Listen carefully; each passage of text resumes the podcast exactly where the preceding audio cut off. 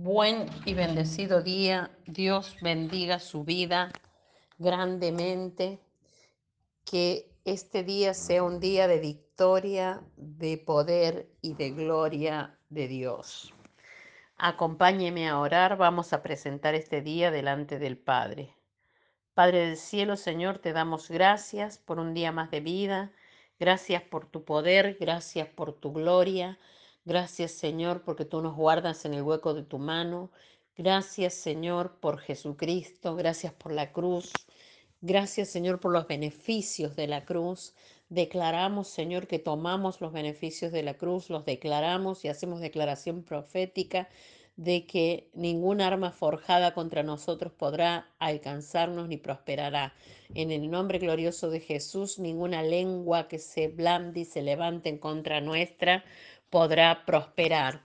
En el nombre de Jesús caerá por tierra todo rumor y todo lo que se levanta en contra del ministerio. En el nombre de Jesús te damos gracias. Gracias por nuestra familia. Declaramos que nuestra familia es cubierta con la sangre de Cristo y que tú nos proyectas a más. En el nombre de Jesús, amén. Bien, la palabra de hoy se encuentra en Deuteronomio 31, 8 y dice, y Jehová va delante de ti, Él estará contigo, no te dejará ni te desamparará, no temas ni te intimides. Titulé este devocional, Enfoca tu mirada en Dios. No veas las circunstancias, solo enfoca tu mirada y tu andar en Jesús. Las pruebas y procesos y circunstancias que enfrentas son enviadas por Dios con el propósito de que tus deudas sean saldadas, que no solo de pan vivimos, sino de las palabras que salen de su boca.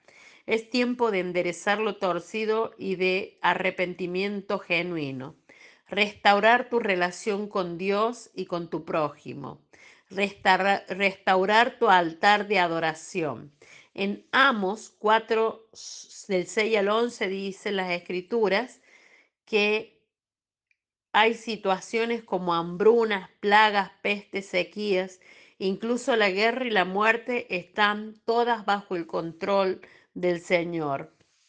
Primero, Dios usa las pruebas y circunstancias difíciles para mejorar nuestra relación con Él, para que nos volvamos a Él, para que nuestro corazón de hijo se vuelva el corazón del Padre.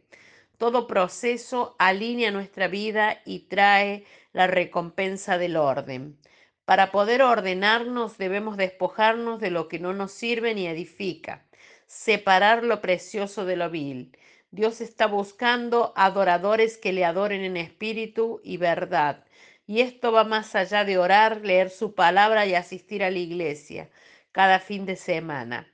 Dios quiere que dejes de concentrarte en ti, en tus cosas, tu dolor, que fijes la mirada en Él quien te ama y te pide que te concentres en amar y cuidar de tu prójimo, así como Dios lo hace contigo. Si tú aún no has tenido un encuentro personal con Dios, Él quiere darte la oportunidad de tener una relación verdaderamente nueva, donde Él será tu Padre y tú serás su Hijo. El Señor marchará al frente tuyo en las pruebas. Nunca te sientas abandonado ni desanimado para predicar al que vive, al justo y verdadero. Las pruebas son enviadas por Dios con el propósito de entablar una relación contigo y que comprendas que tu propósito ya fue asignado por medio de su palabra. En Lucas 21 Jesús habla de las señales de los últimos tiempos y cómo éstas nos darán la oportunidad de testificar al mundo sobre él.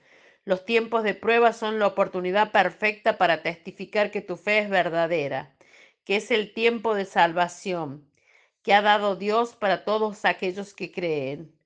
Hoy más que nunca tu familia, vecinos y amigos necesitan conocer que es tiempo de sacudimiento en la tierra y que muchas cosas suceden, inclusive las enfermedades, virus y crisis económicas, que fueron profetizadas en tiempo de Jesús como señales de los últimos tiempos.